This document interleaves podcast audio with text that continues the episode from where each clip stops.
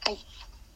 こんにちは、トウキです。はい、今日も広い心でよろしくお願いします。前回に引き続いて、えーバチェロレッテ第2回目をやっていきたいと思います。それでは今何目スタートです。それでは梅塩さんにご登場いただきましょう。お願いします。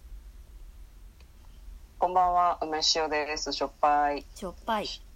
はい、では前回に引き続いてバチェロレッテ言いにくいバチェロレッテの男 性陣 えー第2回目紹介をお送りしていきたいと思います前回までが、はいトーマローズさんトーマってすごい感じですよねこれね私なんて読むのかと思っちゃった、うんこれ最初見た時これ振り仮名振ってなかったら読めなかっただろうな、えートーマ・ローズさん、うん愛と筋肉のハイブリッド26歳歌手ブラジル出身の方までを、えーお話ししましたというわけで今回次の方からですね、ではいきます、えーナンパ千人斬り乱入藤井達也さん32歳イベントオーガナイザー北海道出身の方ですはいはいナンパ千 人斬果たしてナンパの人を好きなのか萌子さんりうんなんかそんな誇れるようなことでしょうかというふうに私は思ってしまうんだけど成功率はありますよね1000人切っては別に構わないけどさあ果たして成功率うんでも成功率高かったそうだらね逆に言うと別れるスピードも速いってことですよねそうだからなんだろう、まあ、目的が違うのかもしれないけど、うん1000回失敗してるっていうふうに考えられなくもなくないなんかそうですねうん1000回失敗逆になんかそう考えるととちょっとなんかこれをキャッチコピーにするやつどうなんっていうふうにはちょっと思っちゃうけどね。悪意がうん、ちなみにイベントオーガナイザーとはっていうのでちょっと調べたんですけど要するにはい企はいはい画運営とか全部やる人らしいです、あなるほどね。うんそう考えると仕事結構ありそうじゃないなんか。そうですねなんかななんかでもでも多分起業起業家という名乗れる範囲の大きさではないんじゃないでしょうかねあ個人でやってるとかそういうレベルなのかうね。ん、なんかお友達の DJ パーティーできあの企画やってチケットの用意してそういうのは全部やるよとかぐらいなのかなっていう、うんうんうんうん。うん、感じなのかじなゃっあてフ。リーランスのイベントオーガナイザーみたいな感じなのかな。うんあー それともそうかフしリれなーいランスのことをイベントオーガナイザーっていうのかな。単にき、うんねまあ、どっちにしろ働いてる方なんですねきっとね。うん、多分ね、ね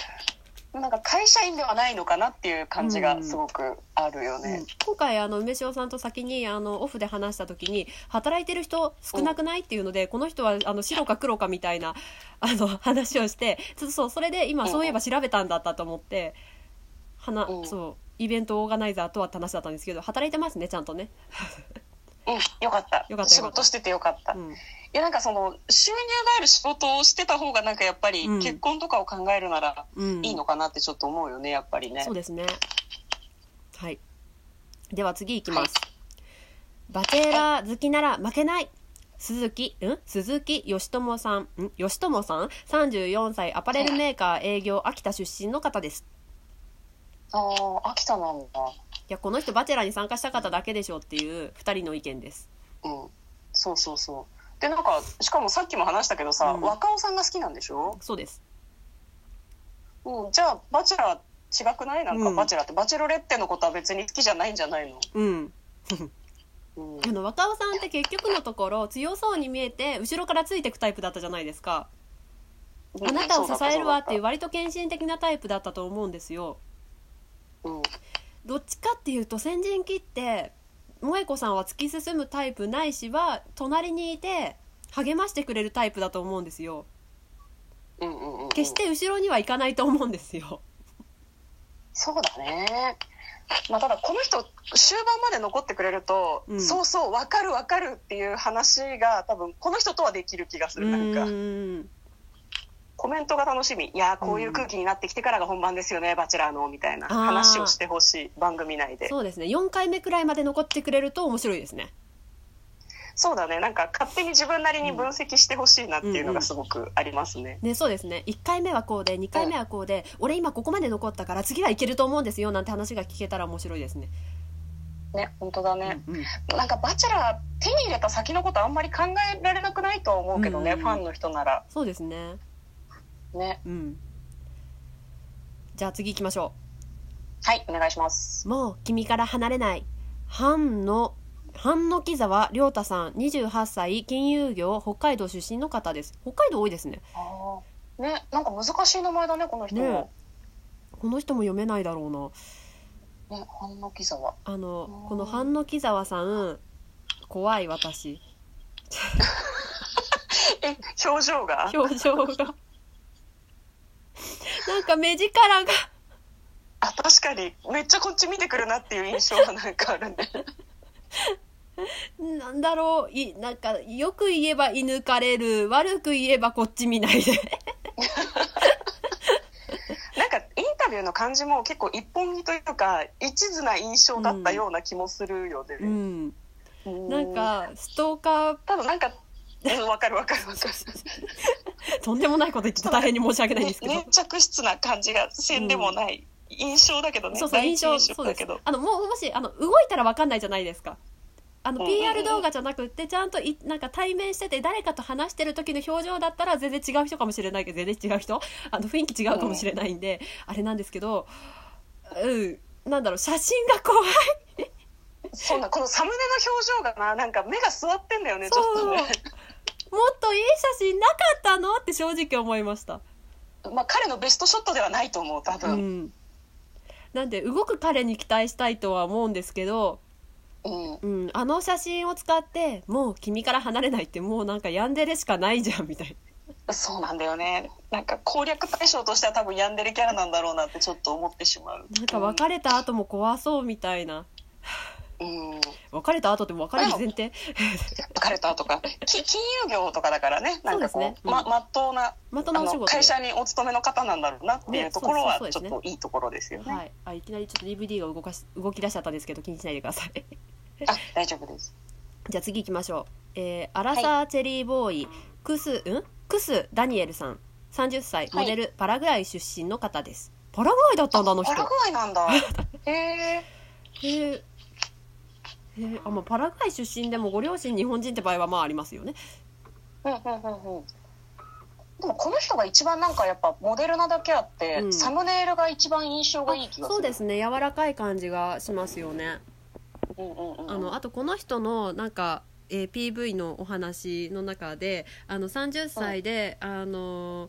ねそういう経験がなくても魔法使いにはなれないっていうのを聞いて笑いましたうん 分かってるってちょっと思ったよね。うね、んでもなんか結構中性的な感じだよね、そうおしでゃすべりねすると、ううんんうん、うん、柔らかい印象だしその前回トウキさんが言ってたさ、はいあの割と話し方が抽象的で分かんないって言ってたのこの人なんじゃないかなって私は思ってるんだけど、そうですねうんうんここの人も候補に上がりましたなんかなよなよしてるから、なんかつかみどころがないっていうのはこの人っぽいだろうなっていううんうんうんうんあとなんかすごくこう、婉曲的なとか優しい柔らかい表現を使うから、なんかこうそれがあんまりバチェロレッテに響かないんじゃないかなとはなんかちょっと思うけどね見た目はいいけど、うんねえうん、あとこの人もなんかちょっとなんだろうな嫉妬しちゃうとか言ってたからその辺がどの程度なのかなっていうのがちょっと気になるかな。そうですねあと割とネガティブさんなのでうんそそのその姿そのネガティブ要素を見た時にバチェロレッテが切り捨てるのか受け止めるのかは気になるとこですねうん、そうなんだよななんかネチネチネガティブになる感じだとちょっと厳しいかもしれないけど、うんどうなんだろうな。ごごめん私無理って言い言いそうな萌子さんそういうタイプっぽいかなって受け取れなくもなかったんでうんうんうんうんでちょ気ネになガるテとィこブ要素がどう出るかだね、じゃあうね。ん、では次いきますはい。婚活の侍参上後藤幸男38歳役者神奈川出身幸男って言うんだ、社長。幸あ、男だ社と長思っさてんなた のね。うん私なんかこの人あれだと思います、なんか価値観萌子さんとの価値観合わない気がしますうん、全然合わないと思う。だからこの人6畳一間の家でこう近い場所で生活したい貧乏でも構わないって言ってたから、うん違うと思う、うん、セレブで育ってきちゃった萌子さんはむしろその生活は耐えらんないと思います。うんね、後藤さんは別にいいだろうけど、うん、うん、逆に萌子さんが持っている豪華な家とかに住んでもこの人もなんか落ち着かないんじゃないかなってちょっと思わない、うん、そう思います。なんか子だくさんっていうイメージも萌子さんからは私感じられなくってどっちかっていうと一人ないしか二人を大切に育ててるってイメージの方が強いんでなんかそうなんだよねちょっと合わないんじゃないっていう、うんうん、思いましたね。そうなんだよねうんまああと結構なんだろう福田さんがどういうお考えなのかわかんないけどリベラルな感じのご夫婦だとその子供を産むかどうか自体もなんかさ、うんうんうんこう検討するじゃない福田さん特にその見た目が大事な仕事をしてるからそうですね。そこをこうなんだろうな妊娠するとやっぱその期間少し仕事ができなかったりするだろうから、うんうん、なんかそういう意味でもこうなんだ PV の中でさこうんうなんか子供の話とかを即するこの人はちょっとどうなのかなとはちょっと思いまうすね。ん、あとやっぱり旅行とかも制限場所の制限もかかるしもしかしたらね行行動範囲の制限かかってきちゃう可能性もあるんで、ね、うん持ちたいか持ちたくないかっていうのはありますよね。うんちょっと合わ普通に合わないんじゃないかなっていうふうに思ったよね、見ててね。そうなんですよねこの人ネット嫌いで幸代さんネット嫌いで萌子さんはどっちかっていうとネットを活用したフルに活用したお仕事をなさってるからその点もどうなんって思ってうん、ました、そういう意味で接点が全くないよね。うん、果たしてこの方どうなるかうん、はい、そんな気になるところでちょうど11分40秒になりましたので第2回目ここまでにしたいと思います。はい、はいでは第3回目もこのまま収録を続けていきたいと思います。よろしくお願いします。はお願いします。い、それでは次回配信でまたお会いしましょう。またね。何名